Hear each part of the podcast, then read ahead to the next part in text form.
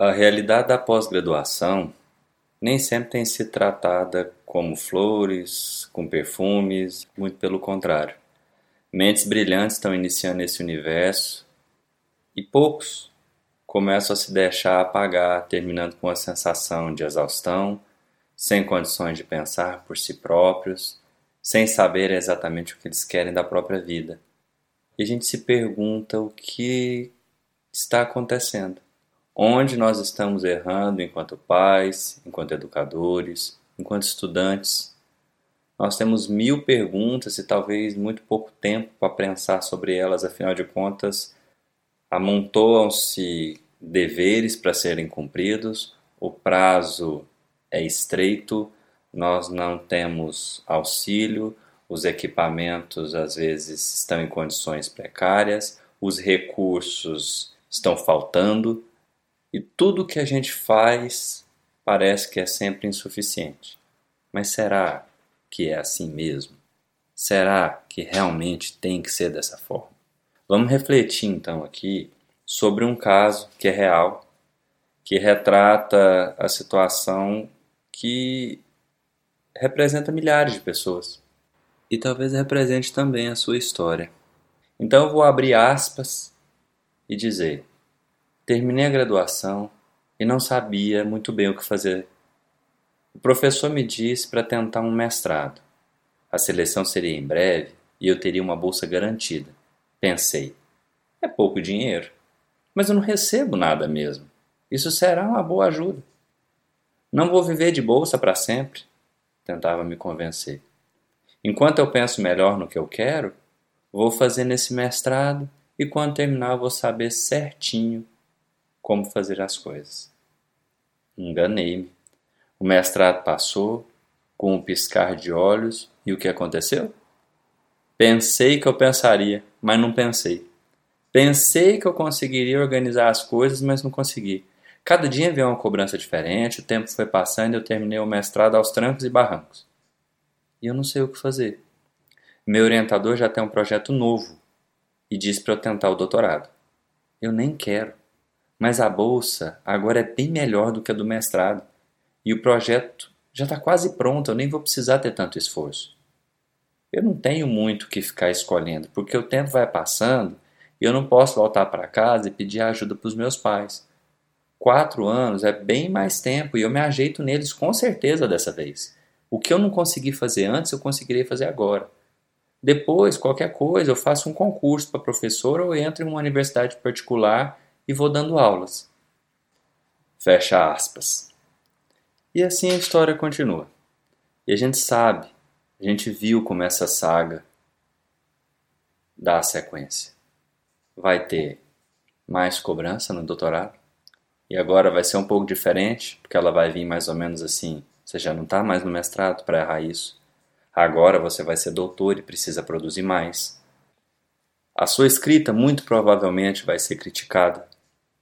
E isso a gente tem que levar em consideração de forma muito particular, porque quando a gente inicia nessa vida acadêmica, muitos de nós, principalmente a depender da área, acaba deixando a questão literária um pouco de lado, deixa de escrever mais, deixa de ler outras coisas, para ficar apenas naquilo que a gente já sabe, naquilo que a gente já conhece.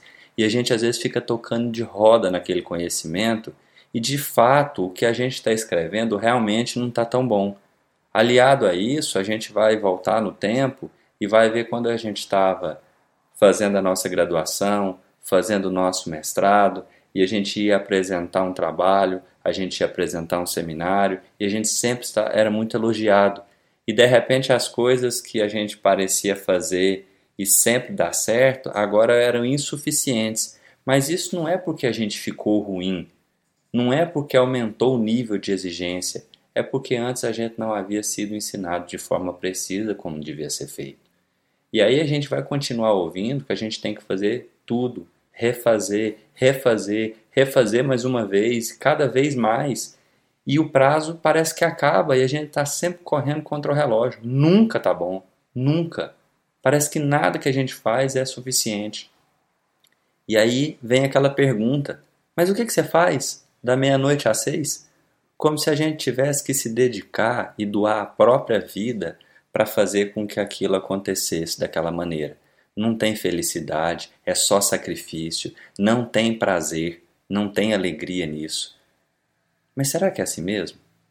E a gente vai tendo cada vez mais sacrifícios, e esses sacrifícios vão sendo não apenas mais o nosso sono, não apenas mais a nossa alimentação, mas vão sendo os nossos relacionamentos, nossa família, os nossos hobbies. E talvez nós vamos nos sentir cada vez mais isolados nos meios dos outros que seguem aquela mesma rotina. A gente vai sentir muita tristeza e raiva do orientador, da faculdade, dos outros que não respeitam a nossa decisão de estudar e não percebe o quanto é importante aquilo que a gente está fazendo. Além da pessoa ainda ter que ouvir se você está só estudando ou está trabalhando também. Enquanto você vai se convencendo que aquilo que você faz é o seu trabalho e que o seu estudo merecia ser mais valorizado. Você vai sendo aos poucos preenchido por um vazio, vai se sentindo sem esperança. Isso tudo pode se converter em indiferença. Essa altura, se isso chegar a acontecer, você já não sabe mais como que você retoma o controle da sua própria vida. Você olha para o lado e está todo mundo freneticamente trabalhando, escrevendo artigo, analisando dados. Você acredita que esse é o caminho certo, afinal de contas, todo mundo está fazendo isso. Aquele comportamento de manada está se apresentando naquele ambiente no qual você se encontra você tem certeza que é isso o melhor caminho, que é isso que você deve fazer para a sua vida e juntando força de onde você não tem mais, contrariando os seus próprios limites, você persevera naquele caminho que talvez possa ser que nem mais faça sentido para você. É realmente, se nós chegamos nesse ponto e dessa forma, talvez não faça mesmo sentido. Mas não precisa ser assim. Se você olhar para você mesmo e se perguntar o que, que você pretende com tudo isso? Você sabe dar uma resposta precisa? Igual você, quando vai iniciar um trabalho, tem que pensar nos seus objetivos, tem que fazer as suas perguntas e buscar, através da sua metodologia, respondê-las de forma satisfatória, atingindo aquele objetivo, você consegue fazer esse trabalho para a própria vida? O que, que é que você busca com tudo isso? Qual o fim disso? Porque muitos amigos, conhecidos, começam um mestrado porque saindo da graduação não encontraram um trabalho imediatamente. A seleção do mestrado estava começando, ela oferecia uma bolsa, essa bolsa não era muito, igual narra-se na história, mas ela poderia dar algum conforto, ela poderia ajudar de alguma forma. E aí depois terminou o doutorado e a mesma coisa. A bolsa te conduz aquilo. Você não está muito preocupado com vocação. Você não está muito preocupado com o que, que você deseja. Você está tendo uma oportunidade, você está se agarrando a ela. E aí você vai. Segue, faz aquilo, e você naquela onda de que é isso mesmo que eu tenho que fazer e todo mundo está fazendo isso, vai colocando sistemas na sua cabeça de que não existe uma outra alternativa. Por que, que você luta tanto por uma coisa se você às vezes nem está acreditando nela? Porque uma hora a bolsa acaba. E uma hora a gente tem que olhar para a realidade, encarando-a como ela é, e fazer alguma coisa a respeito disso. Não vai dar para viver de bolsa para sempre. Se a gente quiser constituir uma família, se a gente quiser. Às vezes até a família já foi constituída e está ali sempre naquela situação de dificuldade. A gente lá, pós-graduando, graduando, nunca tem dinheiro para nada, nunca tem como fazer nada, e a gente vai se convencendo dessas verdades que vão sendo implantadas na nossa cabeça, que na verdade não são verdades. Elas não podem ser verdades. Se a gente não fizer algo diferente, elas vão nos afogar e a gente não vai saber o que fazer. Alternativamente a isso, como é que a gente pode não sofrer e atingir os nossos objetivos com mais tranquilidade? Porque o problema aqui não é entrar no mestrado, não é entrar no doutorado, não é perseguir esse caminho. O objetivo aqui é que você saiba exatamente o porquê você está seguindo este caminho. Por que você escolheu isso? Ah, porque os outros falam que é melhor, não pode ser uma resposta. Porque os outros vão seguir o caminho deles e em determinado momento você vai se ver sozinho. E nesse momento em que você se vê sozinho, quem vai tomar a decisão por você? Quem vai dizer que é melhor ou não? E aí vai estar aquele sentimento de vazio de fato crescendo dentro de você. Porque você não deu o passo consciente de por que ele estava sendo dado. E aí fica muito mais difícil, porque você deu um passo no escuro. Você não tinha um plano lá na frente, você não tinha um objetivo, você não sabia exatamente aonde você iria chegar. Na sua concepção, fazer o que os outros estavam fazendo faria com que vocês fossem caminhando juntos para algum lugar. Então, de uma forma ou de outra, você não estaria sozinho. No entanto, no final você vai se ver sozinho. Como é que você vai concretizar o seu sonho e começar a mudar o ambiente tóxico que às vezes foi cercando a sua mente. E isso nós não estamos falando das pessoas. Nós estamos falando da permissão que nós demos para ser contaminados por algumas ideias que não são as nossas, às vezes não são as dos outros e que parece que não faz sentido para quase ninguém e que mesmo assim todo mundo está vivendo elas daquela forma. Por que, que a gente sacrifica as coisas mais importantes para continuar nessa jornada que é louca? Porque quando a gente olha também para outras pessoas que passaram por isso e aparentemente tiveram êxito, tornando-se, por exemplo, um professor de uma universidade renomada, nós não podemos dizer que todos eles conseguiram conquistar a plenitude profissional. Tem muitos professores deprimidos, tem muita gente triste, tem muita gente que perdeu muito tempo que sacrificou muitas coisas. Você deixou às vezes passar a melhor fase dos seus filhos por causa de um pedaço de papel para você colocar em uma linha do currículo. Você às vezes se deixou levar por debates e debates incansáveis sobre um determinado tema, terminou vitorioso ou não e voltou para casa sentindo-se fracassado. Isso pode acontecer e isso acontece o tempo todo.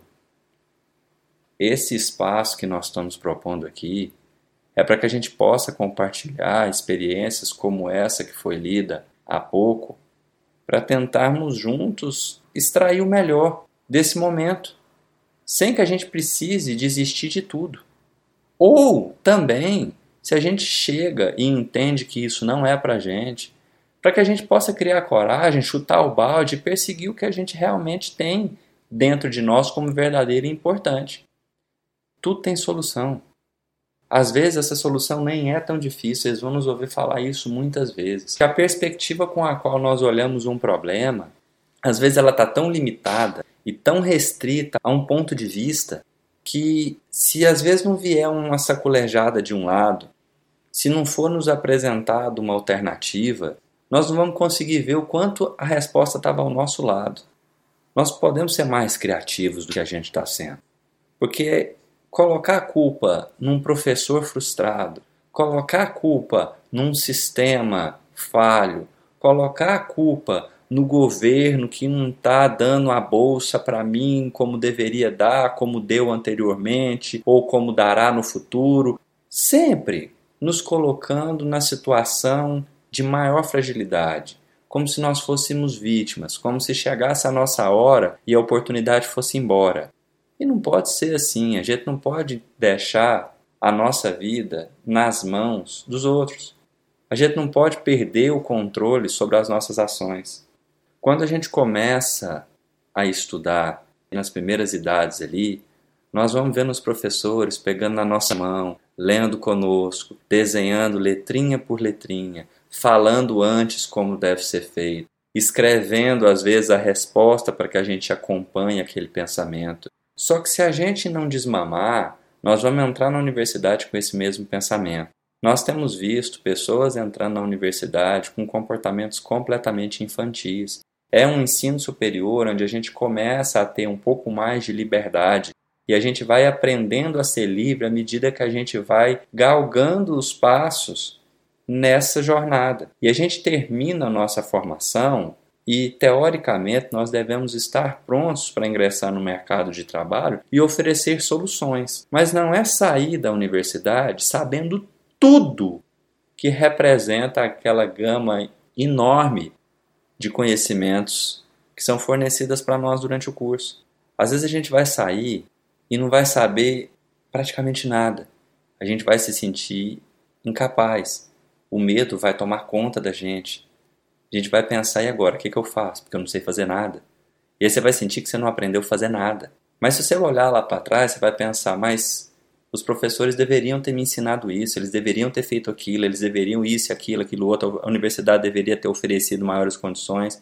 Mas se a gente for olhar com sinceridade também, nós poderíamos ter ido atrás de profissionais que sabiam como fazer, poderíamos ter ido atrás de contatos que pudessem nos dar aberturas e espaço para transitar no ambiente que a gente desejasse. Se a gente parar para pensar um pouco mais sobre o que a gente deseja, a gente começa a buscar soluções para concretizar aquilo.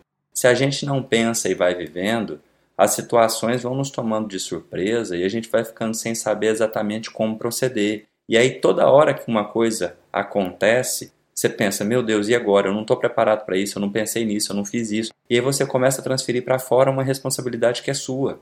E toda vez que a gente faz isso, quem sai perdendo somos nós. Porque a solução existe. Se eu não estou perseguindo esse caminho, eu estou me entregando de bandeja para as circunstâncias. Gente, é tristeza na certa, é vazio, é desesperança, é indiferença às vezes. O que, que a gente acha? Que tantas pessoas, quando se matam nos ambientes universitários, nas escolas técnicas, deixando às vezes cartas, dando notícias, explicando porquê, sempre estão lá dizendo como esse ambiente acadêmico é predatório, como as pessoas são indiferentes, como cada um só olha para si e não se preocupa com o outro. Nós estamos vivendo um vazio, porque nós estamos tão preocupados com aquilo que a gente tem que fazer que a gente está deixando de lado as pessoas. Nós estamos deixando de lado a nós mesmos, nos preenchendo de uma convicção que não faz sentido se ela for raciocinada de forma coerente, se a gente colocar o nosso bom senso para agir naquele instante. E não é o que uma pessoa está falando, o que outra pessoa está falando, não, é o que faz sentido para você. Porque quando você não estivesse se sentindo bem, o que, que você gostaria que acontecesse?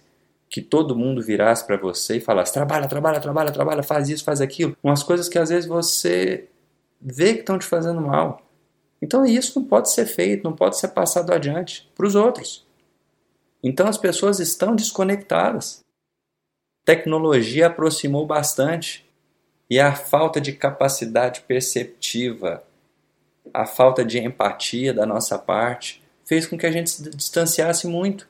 É muito melhor conversar por um telefone, onde a gente não tem aquela emoção lidando conosco ali no norte das nossas atitudes, sem a gente saber exatamente como é que a gente vai proceder, porque às vezes quando a gente disser uma coisa, a pessoa vai interpretar de uma forma diferente do que a gente imaginou, e isso vai levar-nos a ter uma reação também diferente daquela que a gente estava planejando. Agora, pelo celular não existe isso, a gente não tem que se preocupar, a gente manda mensagem, o outro interprete como ele desejar, e o problema é dele.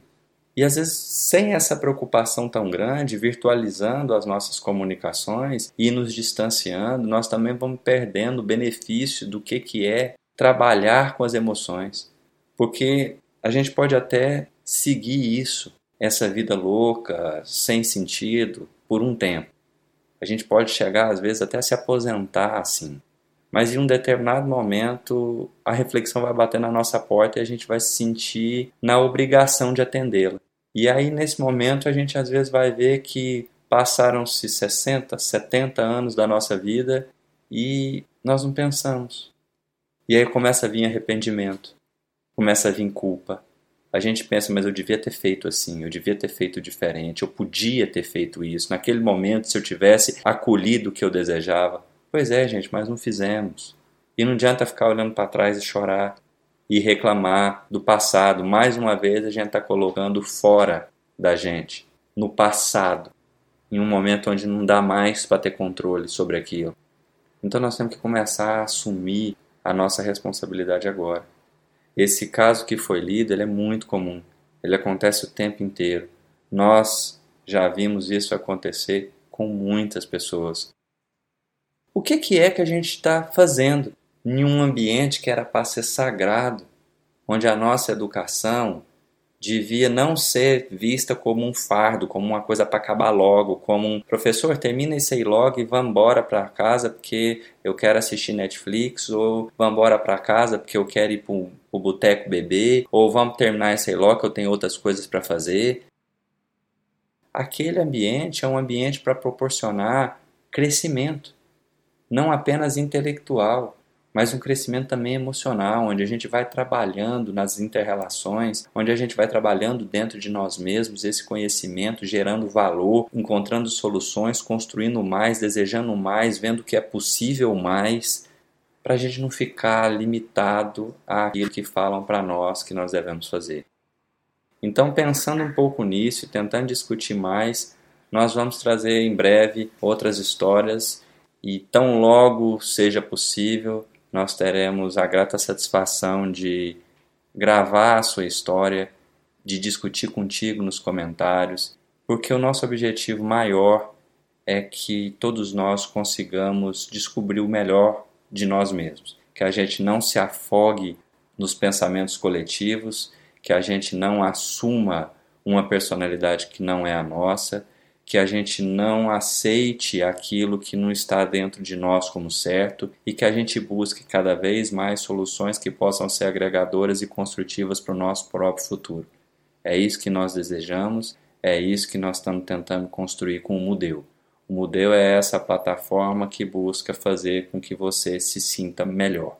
E às vezes o que a gente vai dizer vai doer, como eu sei que deve ter doído, talvez alguns dos comentários que a gente fez aqui. Nós não temos a pretensão de estar certo em tudo que a gente diz, nós estamos trazendo as nossas opiniões embasadas nas nossas experiências e no pouco que a gente tem discutido e aprendido com outras pessoas que estão em jornadas como essa, que já passaram por isso, que querem melhorar, que sabem que é possível, porque nós não estamos aqui para desistir de nada, nós estamos aqui para seguir adiante. Tudo na vida tem solução e nós vamos adiantar mais uma vez.